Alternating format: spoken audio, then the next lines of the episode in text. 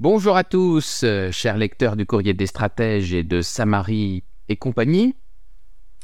Me voici devant vous, je suppose que vous devinez euh, pourquoi. Eh bien parce que le dimanche 28 mai approche et avec lui son dossier numéro 23.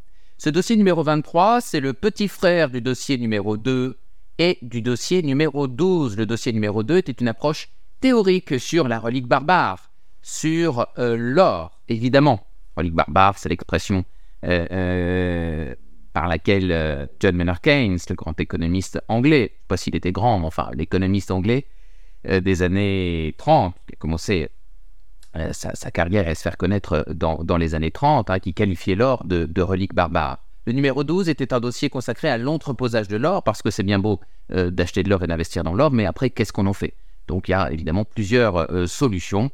Euh, il n'y a pas que euh, la solution euh, de l'entreposage chez soi avec les problématiques de, sécurité que cela pose. Et donc, lorsque je dis que ce dossier numéro 28, le numéro 23, pardon, apparaître dimanche 28 dans la boutique du courrier des stratèges, et eh bien, le petit frère des deux autres, c'est parce que nous allons à nouveau parler de l'or, mais dans une perspective assez différente, une perspective historique, une perspective géopolitique, et nous allons euh, regarder le rôle joué par l'or euh, au XXe siècle, en tout cas de la fin du XIXe siècle et tout au long du XXe siècle, en particulier dans notre de guerre, et eh bien précisément dans les contextes euh, de guerre. Or, il se trouve, cela ne nous a pas échappé, que depuis plus d'un an, nous sommes dans un contexte de guerre sur le, sur le sol européen. Je fais évidemment référence aux événements russo-ukrainiens.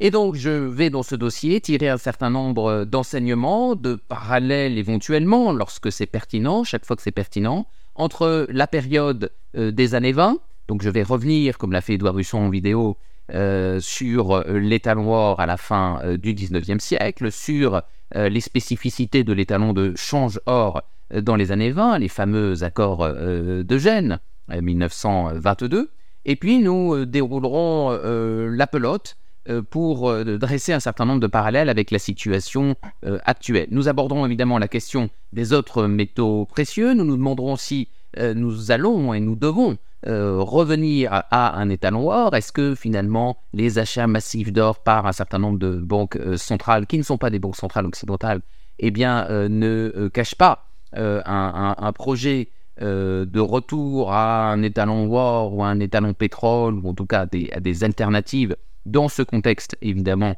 encore une fois, russo-ukrainien, qui accélère la dédollarisation du monde, en réalité, pas uniquement de, des pays euh, directement concernés euh, par, euh, par ce conflit. Voilà un certain nombre de, de, sujets dont nous traiterons. Et puis, évidemment, j'allais montrer ce dossier d'une petite analyse des cours de l'or actuellement. L'or a-t-il atteint un cours trop élevé pour continuer ou pour commencer un investissement eh bien, je répondrai à cette euh, question euh, graphiques à jour euh, à l'appui. Voilà. et puis, dernière petite, dernière petite information, nous sommes encore avec Eric en train de, mettre la, la, dernière main sur notre nouvelle offre conjointe de débancarisation au quotidien. Donc, surveillez ce qu'il va se passer sur nos canaux Telegram et YouTube. nous allons en fournir très bientôt une version euh, premium. Merci chers amis.